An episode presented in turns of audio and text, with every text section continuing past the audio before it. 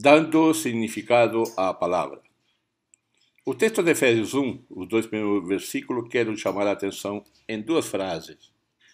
Aos santos que estão em Éfeso e aos fiéis que estão em Cristo Jesus.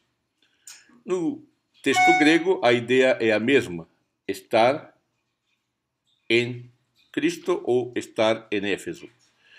Dois locais onde já estamos isto que é importante.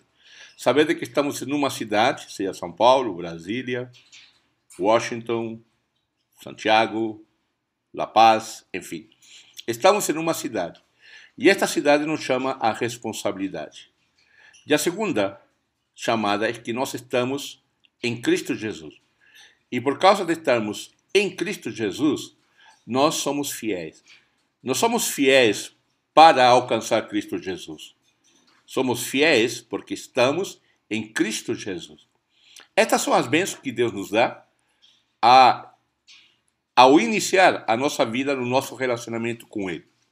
Paulo escreve às igrejas da Ásia Menor. Sabemos de que o texto que foi escrito para estes homens e mulheres de Éfeso originalmente não tinha uma direção específica como Éfeso. Mais tarde, no século II, foi colocada a cidade de Éfeso como o centro. Mas esta é uma epístola universal que chama a todos os cristãos que estão ou estamos numa cidade a lembrar de que não somente estamos numa cidade, mas também estamos em Cristo Jesus.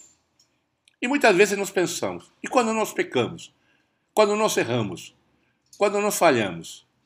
Quando nós cometemos o maior dos pecados diante dos homens.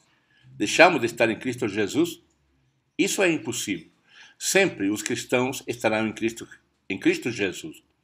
E é por isso que é importante lembrar de que estando em Cristo Jesus, isso não significa também de que eu não tenho a responsabilidade de pregar, anunciar e trazer as marcas do reino de Deus aqui e agora. E estas marcas do reino de Deus não são vida depois da morte. São atos, ações, os quais nos preocupamos com as pessoas.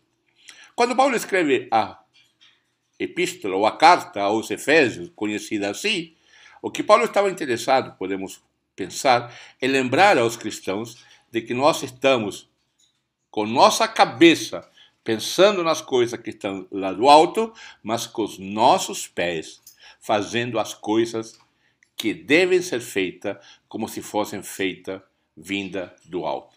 Este é meu desafio. Volte para a palavra de Deus e você tenha a compreensão de que estamos na cidade, mas também sempre estaremos em Cristo Jesus. Até a próxima.